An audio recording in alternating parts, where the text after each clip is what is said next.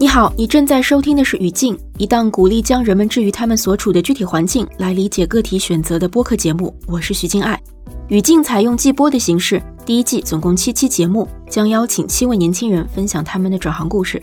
七位分享者来自不同的行业，有着不同的教育经历和家庭背景，相同之处在于他们都在二十五至三十五岁之间完成了较大跨度的职业转变。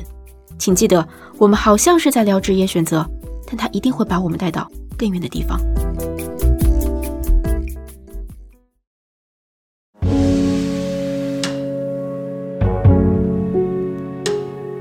如果你时常听中文播客，你肯定不会对寇爱哲这个名字感到陌生。他是新媒体品牌大象公会旗下故事 FM 的创办者和制作人。故事 FM 是一档亲历者自述的播客节目，从2017年开播以来，它已经播出了超过250期节目，在互联网上有着千万级的收听量。《纽约时报》在描述这档节目的时候写道：“故事 FM 同时讲述着社会边缘和主流社会的故事。”他们有关孤独、心碎、冒险、背叛、爱、失去和荒谬。他们是这个主张所谓自嘲的社交媒体时代里不常被公开叙述的故事。很多人不知道的是，在成立故事 FM 以前，寇爱哲在中国地质图书馆工作了将近四年。二十六岁，他转行进入媒体业，从在南方周末做实习生开始。二零一九年一月，我在一场播客活动上见到了寇爱哲。他扑面而来的亲和力让我印象深刻，也突然让我理解为什么在他制作的故事里，采访对象能够一个个的打开心扉，袒露自己的记忆。所以很自然的，我和他的对话起始于弄清楚这种能力来自何处。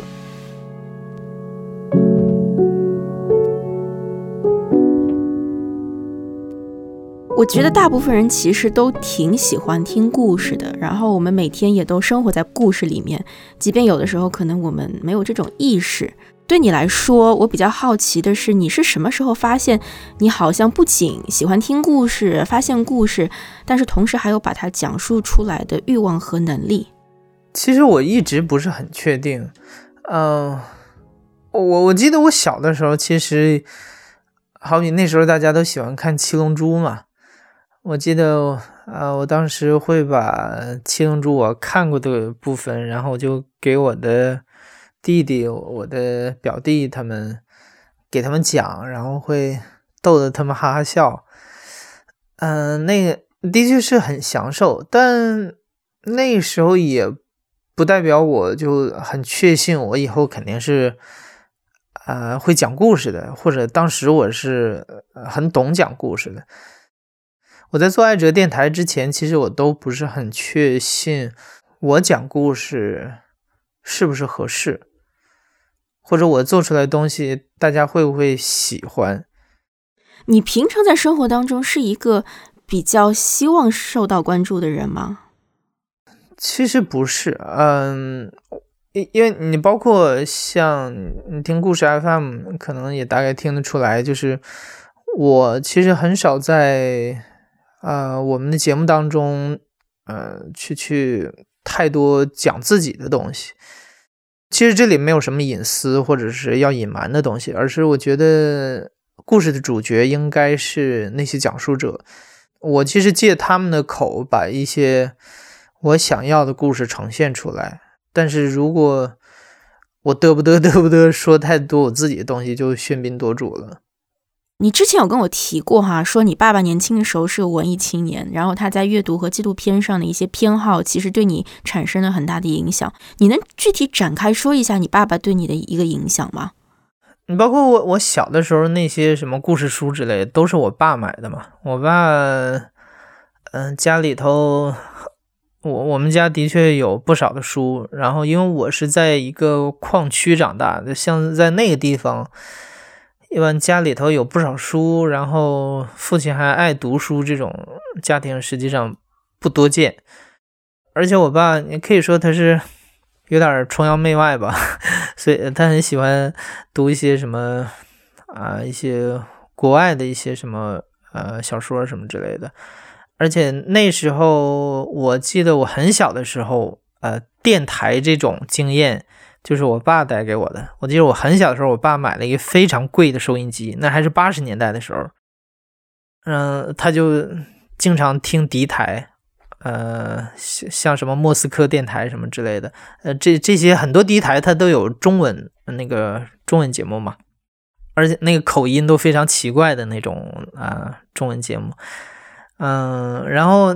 那时候收音机信号不太好，所以经常你要是把你的手放在那个收音机的侧面的时候，它那个信号就会稍微强一点，声音更清楚。然后我爸手经常扶在那个那个大收音机旁边，他累的时候，他有的时候让我过来给他扶着。对，他喜欢给你听什么样的节目呢？除了你刚刚提到的那些之外，因为八十年代的时候我太小了，那时候记忆非常少。但我记得那时候，我爸主要是听新闻节目，他最喜欢，呃，最喜欢听的、看的、读的，其实也都是跟新闻有关系的。他本身是一个创作者嘛，他他在消费这些，我用我们现在的话来说，他在消费这些内容之余，他本身会去创作这些内容吗？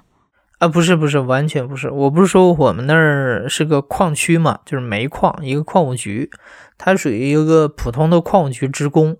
所以他他并没有去创作过什么，嗯，你本科的专业其实挺冷门的。零二年到零六年的时候，你在东北师范大学学和图书馆专业有关的专业。毕业的时候，你本来可能是有机会进入到 IT 行业，而且当时你对计算机还挺感兴趣的。但是后来你进到了跟自己专业更加对口的机构，去了中国地质图书馆。你能说一下当时的职业选择吗？嗯，首先说一下这个。啊，去 IT 行业是不可能的，因为虽然我当时呃上大学的时候特别喜欢计算机，但是我知道我这一块不可能走得远，因为我数学基础非常的差。然后你可以说，我我我中学的时候呃最差的科目就是数学，所以我我知道我不可能在这方面做太多发展，只能说自己兴趣呃搞一搞，因为我们这专业就叫图书馆学嘛。所以基本上，他的他的对口方向就是去图书馆，然后而且大部分都是去高校图书馆。我们我们毕业的时候，我们大部分同学也都去了高校图书馆。然后我自己本来是先签了那个东北大学图书馆，后来呃那个中国地质大学图书呃中国地质图书馆有呃这边也要了我，后来。我我想了一下，我我我觉得，本来我之前对北京没有特别的，呃，什什么期待之类的，但是觉得也是一个不错的机会，能来看一下吧，所以当时就选了来北京。对寇爱哲来说，来北京是个非常偶然的选择，但这个选择的确在后来影响了他的职业轨迹。之所以会来北京找，是因为，嗯，我我我叔叔。我五叔他他住在北京，然后我在这边如果想到处晃悠晃悠也比较容易，所以我就来试了一下。而且我当时试的时候，其实跟我呃周围的同学做法还不太一样。周围同学他们都是在网上在投简历嘛，但是我当时就直接来到北京，然后我知道学院路这一块是高校林立嘛，所以我我就挨个高校去。啊，上门去给他们投简历。本来我是先投了那个北京外国语，如果如果再差一点的话，可能就去那儿了。北京的这些大学里面，他们的图书馆有没有我们用我们现在的话说，有没有这种鄙视链在？对你像，如果好比我我开始找的工作是在什么北大图书馆之类的，那我肯定，我我觉得我辞职的可能性不太大。因为我当时工作那个中国地质图书馆，嗯，它没有我能看的书，你明白吗？就是它都是地质学类的，呃，但凡是一个普通的大学图书馆，它一般书籍都是比较综合的，哪方面都有。所以其实我我倒我是一个能看书的人，我觉得如果只要有够我用的这些资源，我可能就安安稳稳的留在那儿了。图书馆学这个专业是你高中时候报考高校时候的理想专业吗？当时报考专业的时候可以考五个嘛，我当时这个图书馆学是报的最后一个，属于调剂过去的。我报的第一个是广播电视新闻学，因为我一直是对记者这一块工作感兴趣嘛。如果你当时报的那个专业，我们现在就可能不会有这个访谈，不会有这个转行的话题在了。对，嗯，可能就一直在那行里。所以，零六年你进入了中国地质图书馆工作，呃，一直到你二零一零年之前离开。当时那几年，你每天的工作内容是什么？很机械。图书馆它分分几个流程，叫采分编点流，什么采购啊、编目啊、分类、典藏、流通。然后我当时在那个就是做呃做编目，其实就是相当于给给图书去分类，然后给它。呃，分类号，然后其实还有一些现在的解释就是 tag 了，就还有一些关键字什么的。但是实际上这些那时候也都是小馆，其实都是抄大馆。我们相当于就直接抄那个呃国家图书馆的，然后如果是外文书籍，我们就抄那个呃美国那个国会图书馆的。所以其实很多活儿都是在复制粘贴，你明白吗？特别机械。嗯，然后包括我走之前，我是负责一个馆藏数字化的项目，那它其实也特别简单，就是把我们馆藏的那些呃书，然后其实请了一个外包公司，然后让他们把这些书都扫描，我其实负责把这些啊导入到我们图书馆的那个库里面，嗯嗯，对，让外人可以检索，在网上也可以看，这样。但其实都是都是比较机械的工作。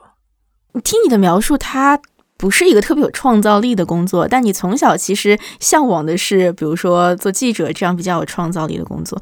那当中你还是待了四年四年的时间，是什么原因让你没有更早的去离开那样一个环境呢？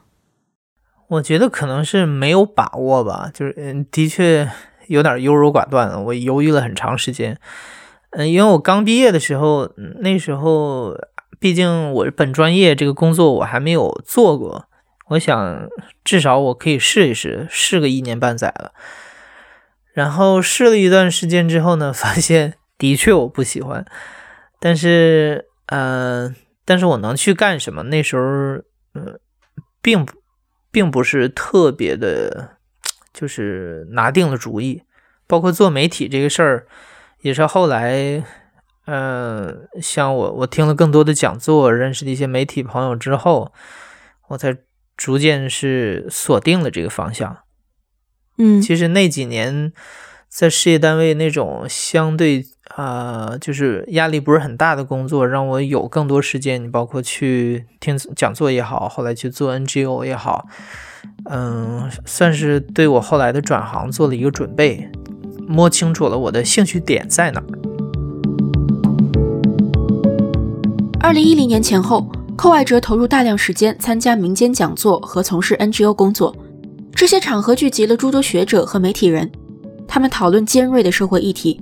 这段经历激发和形成了寇爱哲的问题意识，并逐渐推动他进入媒体业的想法。二零一零年你离开中国地质图书馆的时候，那个时候你你你基本上已经确认你想要走的那个方向就是往记者、媒体那个方向去前进吗？对我，我那时候是很确定的。你你还记得二零一零年的时候，整个时候那个，因为那个时候还没有微信，微信是二零一一年的时候才有的。那离后来这些公众号的自媒体的这个崛起，其实还有好还还有一段时间。但那个时候，微博已经开始了，就是关于传统媒体示威的这个讨论已经开始有了。那个时候，二零一零年的时候，你你你所在的北京吧，又是政治文化的中心，又又又是许多。呃，传统的大媒体所在的那个地方，那个时候你感知到的整个行业的状态是怎样？你你当时对记者这个职业的向往又是怎么样的呢？应该说，我包括开始听讲座、见各种媒体人，然后包括最后辞职的二零一零年这一段时间，其实都属于呃中国媒体最辉煌的一一段时间。但二零一零年可以说辉煌的末尾了，嗯，那段时间应该说媒体人、记者都比较活跃，然后也很多人都是意见领袖。对，那个那个时候没有 KOL 这个概念，嗯，然后现在 KOL 其实很多都是偏娱乐的，然后那个时候。主要都是公共知识分子。我我还不想现现在用这个“公知”这个词，因为“公知”这个词后来又变味儿了。嗯嗯，对，那时候就是大家都喜欢追学者，听他们讲话，他们的言论，然后讨论啊。记者是其中的一部分。嗯，二零一零年，其实我在辞职之前，我是先通过朋友，就是到了南方周末去实习，就是南方周末北京站这块儿。嗯，当然后来在那儿也，现在很多朋友都那时候认识的。然后在南方周末实习的时候，当时认识几位记者朋友，其实就跟我说，说你要转行的话，你可想好了，就是其实记者这个天花板还是蛮低的，嗯，上升的这个空间不是很大。进入南方周末的时候，其实你二十六岁了。我自己其实已经过了这个年龄段哈，但是我现在回想或者去观察的时候，我会觉得二十六岁可能是一个比较特别的年年龄段吧。它前后处于一个工作没几年，它可能处于呃四到六年的这样一个区间，一般都是从四到六年的工作经验之后吧，可能人会开开始感觉到有一些经济的压力，包括同龄人之间的 peer pressure 这个东西也开始有点出来。嗯，但是你当时离开辞职的时候，你你也是在二十六岁这个时候，但你去南州是以一个实习生的身份，所以我会比较好奇，当时你整个以一个实习生的身份，在二十六岁这个年龄加入到一个相对来说开始走下坡路的一个行业，你当时我不知道你会有一些压压力和焦虑，或者自己在思考这个决定前后也有一些矛盾的地方吗？当然，当然有，当然有，嗯，焦虑肯定是有的，因为你想，已经工作了四年了，按理说，一般情况下，大家要，嗯，这时候就很难离开自己原来的行业了。你在这个行业要积累什么的，我我其实这个问题想了很长时间，然后我那段时间也不停的，你包括跟好朋友打电话，跟呃家里人打电话，然后不停的商量这个事儿，然后我要告诉他们。我的想法，嗯，看他们愿不愿意支持我。就是，我不是说从物质上有什么支持，而是说能能不能支持我的决定。然后我当时也不知道，就是未来我能不能做成记者，这个我都是不确定的。你害怕的点在什么地方呢？或者你觉得记者所要求的他的哪一些技能也好，或者说视野也好，是你当时不具备，让你害怕的？应该说那时候我什么都不具备。我我没有做过什么采访，采访经验都没有，所以任何技术方面的经验都我都没有。但我那时候可能稍微有一点的积累，就是像我之前说的，呃，可能听讲座听了好几年，可能有一些问题意识了。然后包括也那时候做 NGO 也也开始。见各种各样的人，也去了一些算是乡村啊，很多地方。我觉得我肯定是想做这一块的，这是我唯一知道的东西。但技术上，我是否能快速的积累起来，甚至是要超过一些人，我我不知道。你当时有想过最差的情况可能会是什么吗？对我当时肯定想的这个问题，就是最坏能怎么样？我当时想，最坏那就是我在这转行转的不成功，我做不了记者，这不是我擅长的东西。那那我就去跟家里人去做生意去呗。对，所以我觉得最坏我也可以接受。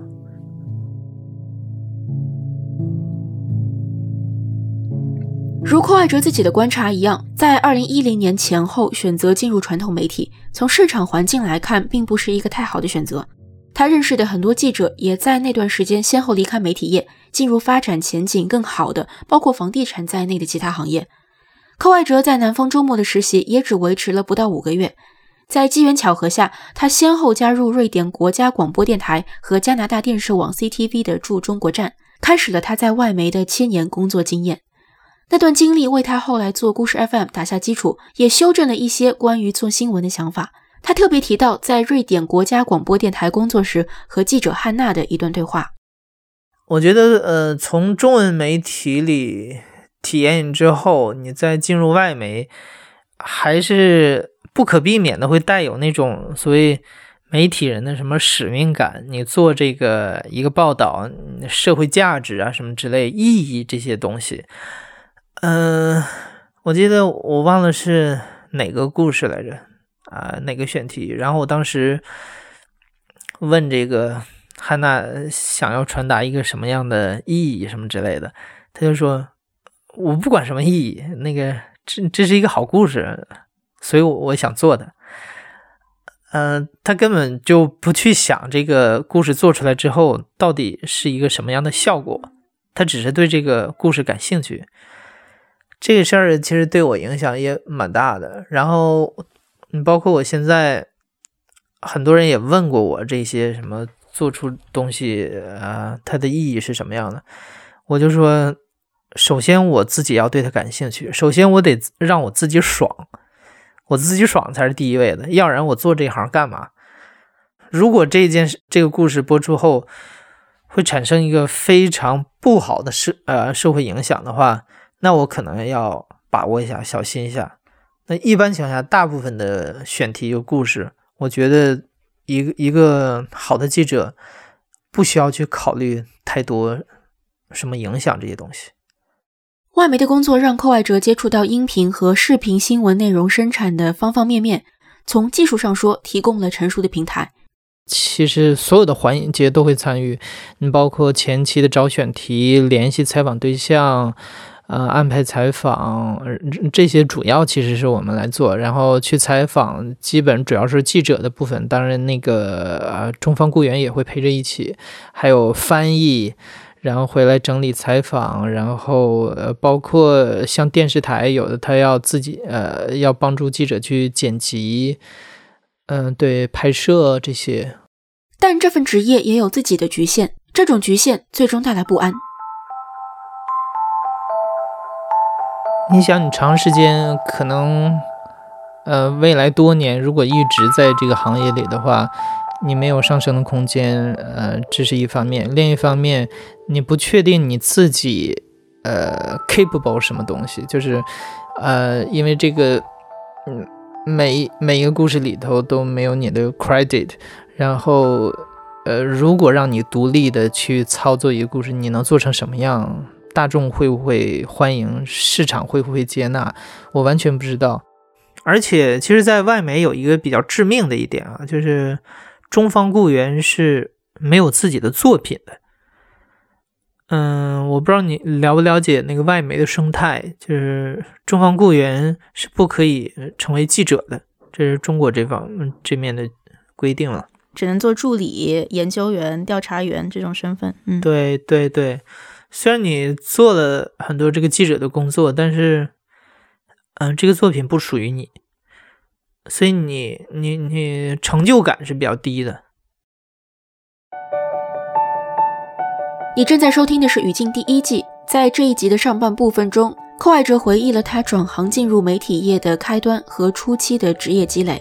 当工作的成就感没有显著提升时，他开始利用私人时间筹划一档独立音频节目。这档节目最终孕育出了故事 FM，我们将在本期下半部分中具体聊一聊随后发生的事。语境第一季关注年轻人的转行故事，总共七期节目，将以每周一期的频率在主流音频内容平台和播客应用中更新。你可以搜索语境找到我们的节目，也可以关注新浪微博语境播客，关注后续节目的更新。做爱哲电台，从某种程度上是反击职业生涯缺乏挑战和成就感的一种做法。它是故事 FM 的前身，由寇爱哲在二零一六年左右成立。这档完全由兴趣驱动的项目，每期有一个主人公，讲述一个故事。其中非常打动我的一期叫做《跟着盲人去上班》。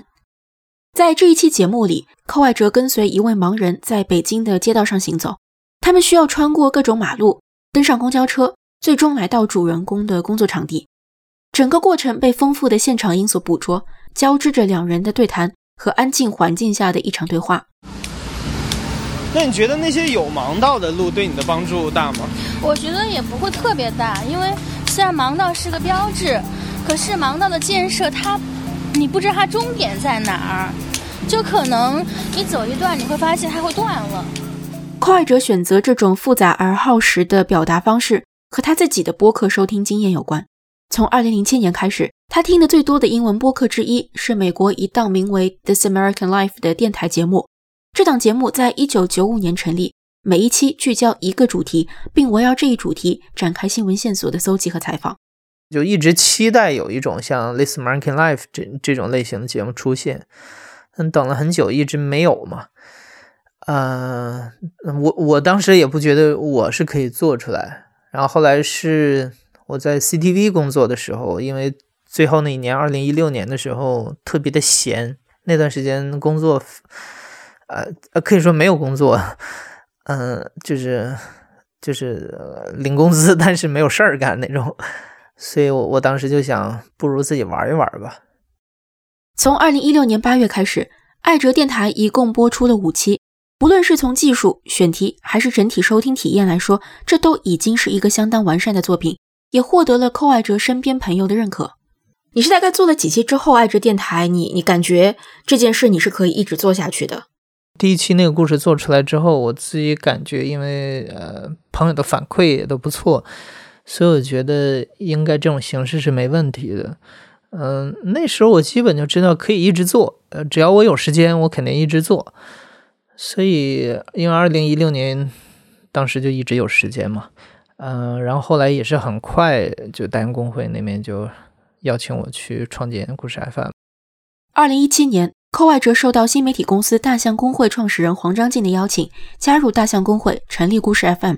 当时打动黄章进的正是这期《跟着盲人去上班》啊，后来改的名字叫《中国的盲道上为什么没有盲人》，所以这样的标题。你你想就特别的符合大象公会的一贯的那种文章风格，为什么什么什么提出一个现象，然后去解释它？对，然后本来我是想做这种类型的节目，嗯，我觉得这样更适合大象公会。然后从嗯，那个黄长进当时听了那个之后，那时候他也想要尝试各种矩阵节目。他当时说：“这这个是他现在见过的最成熟的一个节目，所以那时候就开始呃请我来大洋公会来做音频。但嗯，但那时候其实也没有任何的承诺，也没有说呃什么样的合作形式。嗯，只只是说让我来做。然后而且呃那时候我不是说在外媒一直比较闲嘛，所以就我我也没什么意见，那就来做嘛。”嗯，然后试了没多久之后，我当时就想告诉他，还有另外一种形式的节目，就是亲历者口述这种。然后我就把我新做出来的爱哲电台最新一期，就是我被传销组织囚禁的二十八天，我当时给他放了一下，我给我想给他放前五分钟，告诉他这是这种形式的，就只有一个人的声音。然后他听完前五分钟，我本来摁摁暂停。让他立刻那个制止我说停停停，让让我听下去。然后他就一共听了半小时，就把这整个听完了。那期我印象很深，他的音质好像也不是很高，然后那个讲述者本身还有他的口音在，但是就不管有这些，现在听起来可能有些不成熟的这些因素，但是我当时听着我就。我我就真的觉得哇，真是太身临其境，然后他的整个的语速、他的状态、情绪非常饱满。就那一期，我是我也真的印象非常非常深。嗯，那个音质的确是最差的一次，因为那个是当时用 QQ 语音跟他连线，然后相当于用 QQ 语音直接录下来的，所以音质肯定不好。那是一个远程采访，他不是面对面的。那期故事我也说过很多次，就是大家问我这个故事 idea 怎么来的。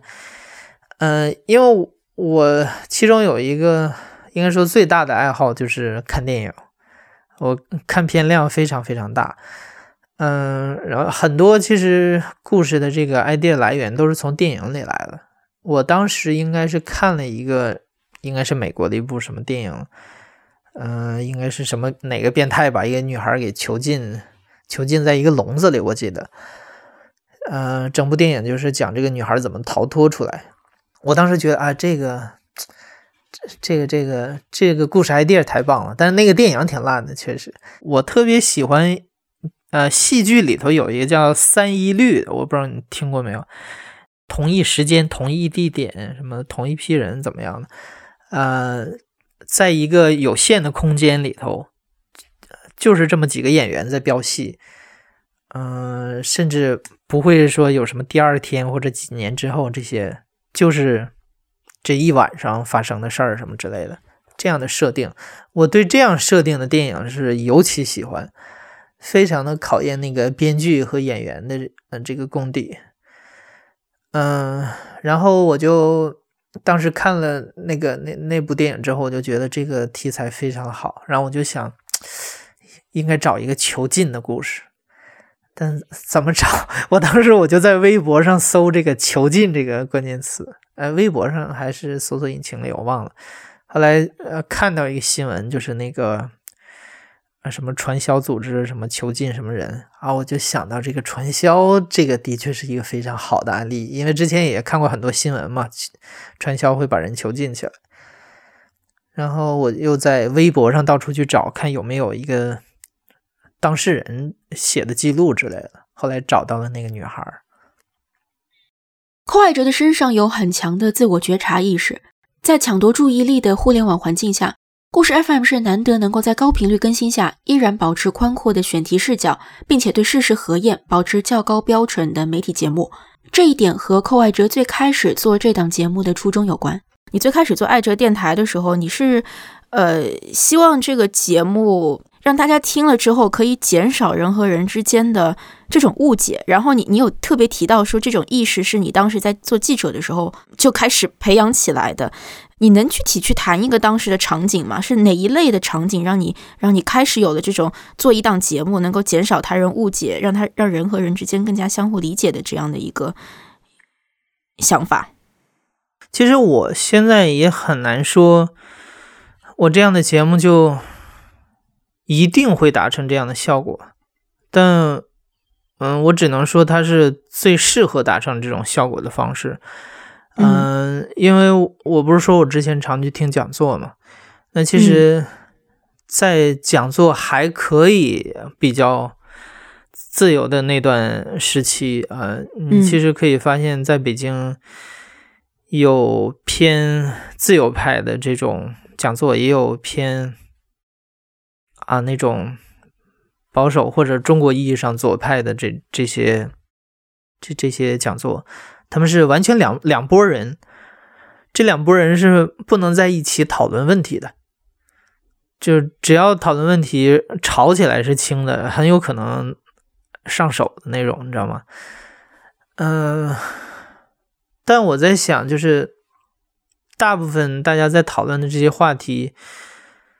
都是就理论去讨论，我觉得最有说服力的就是当事人的视角，呃，他经历了什么，他那一刻的体验是什么，我我相信这样亲亲历者的角度，你跟我讲再多大道理，毛泽东当年的这个啊初心是怎么样的，然后什么之类的，对我来说是没有意义的。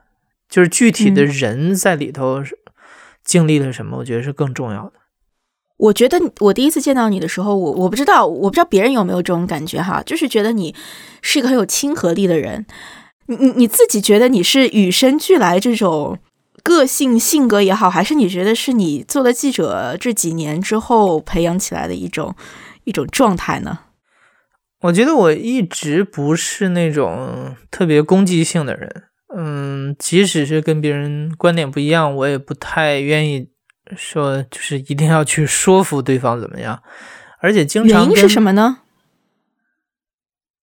为什么你会没有这种去博导？或者说“博导”这个词有点重，为什么没有一种至少去表达你自己的这种？我觉得这是很本能的。可能从我的角度来说，我觉得是很本能的。但是你，你你觉得你为什么？嗯。当你听到反对的声音的时候，你可能也也不会去去做什么回应呢？我不知道这个，也许的确是性格。你包括其实，呃，跟我老婆吵架之类的，我我我可能也不是那种，嗯，话多的人，就是我。也许我脑子可能是反应比较慢吧，所以我经常会觉得我可能得先好好想一想这个你这个观点，我应该怎么怎么去反驳？我 我的 论据应该是什么样的？站不站住脚？可能你让我回过头去，我把这些东西写下来，让它条理更清楚一点，我觉得可能更合适。当场我觉得我是反驳不来的，嗯。跟别人在一块儿的时候更是这样。其实，呃，一般的聚会场合，我都是话特别少的那种，我不会说特别东多的东西啊。我一般是听的比较多。在你记忆当中，你有跟什么人吵过什么架，或者比较大的争执吗？我想不起来，应该非常非常少。对。所以几乎是可以认为，我我刚刚描述的这种亲和力也好，或者说，嗯，另一种描述是没有杀伤力也好，还是比较与生俱来的一种。这个内在的逻辑是这样的，就是很多时候跟别人讨论一个问题的时候，或者在某一个场合有一个人夸夸其谈的时候，很强烈的表达自己某一方面观点的时候，我都会非常的非常的不可思议，就是我觉得。你真的那么确信你说的这些话吗？嗯，真的是就是没有任何漏洞吗？或者说，你你你有没有试过从别的角度去想一下？就是我觉得大部分这种观点特别强烈，尤其是想要说服别人的这种这种这种表达，都会让我不太舒服。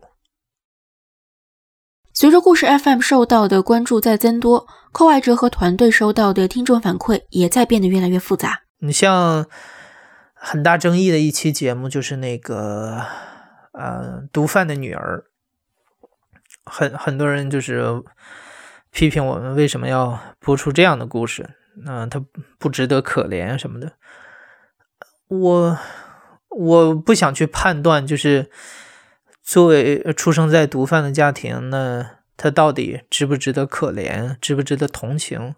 那是呃，我觉得他可能甚至没有想过要是去争取什任何人的同情，他只是讲了他那个角度，呃，自己的父母在自己小的时候总是不在身旁，然后去去做非法的事情，然后后来又入狱这么多年，他嗯每次去看那个父母。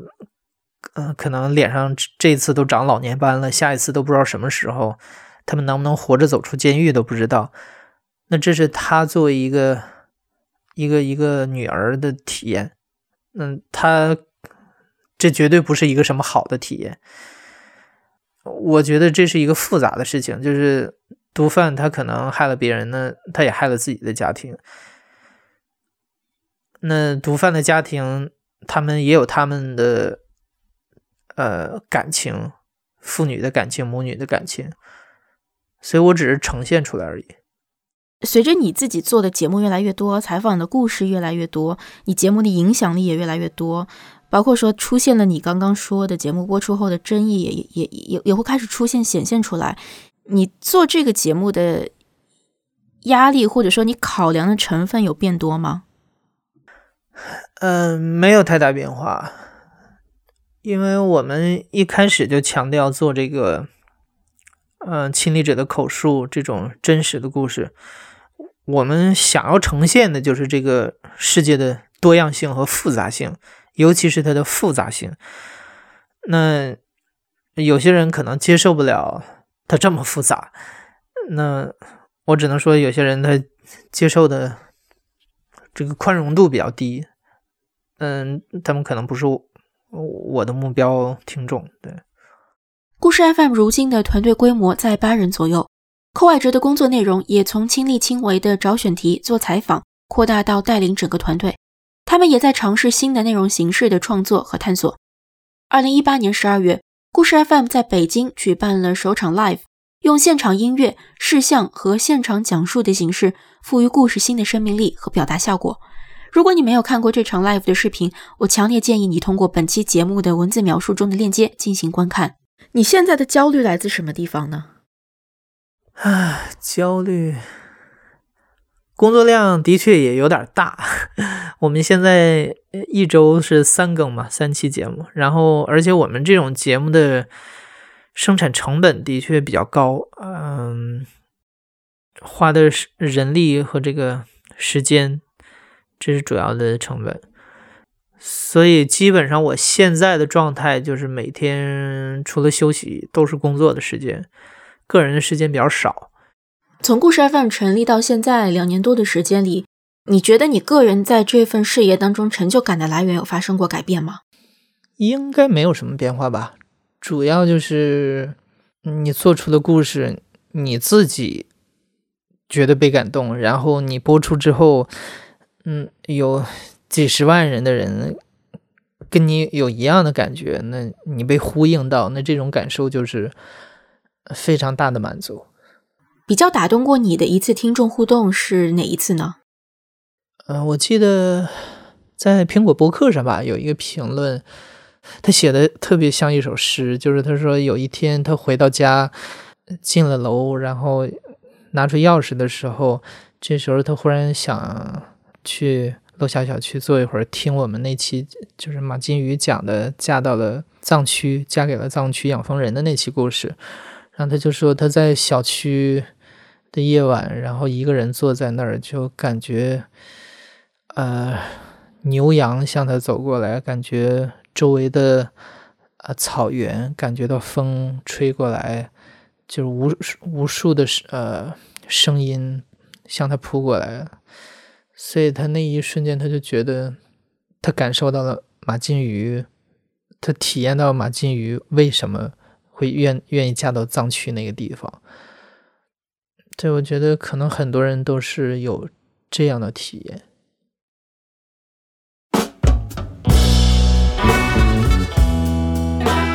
你正在收听的是《语境》第一季，在本季中，我们聚焦年轻人的转行。请记得，我们好像是在聊职业选择。但他一定会把我们带到更远的地方。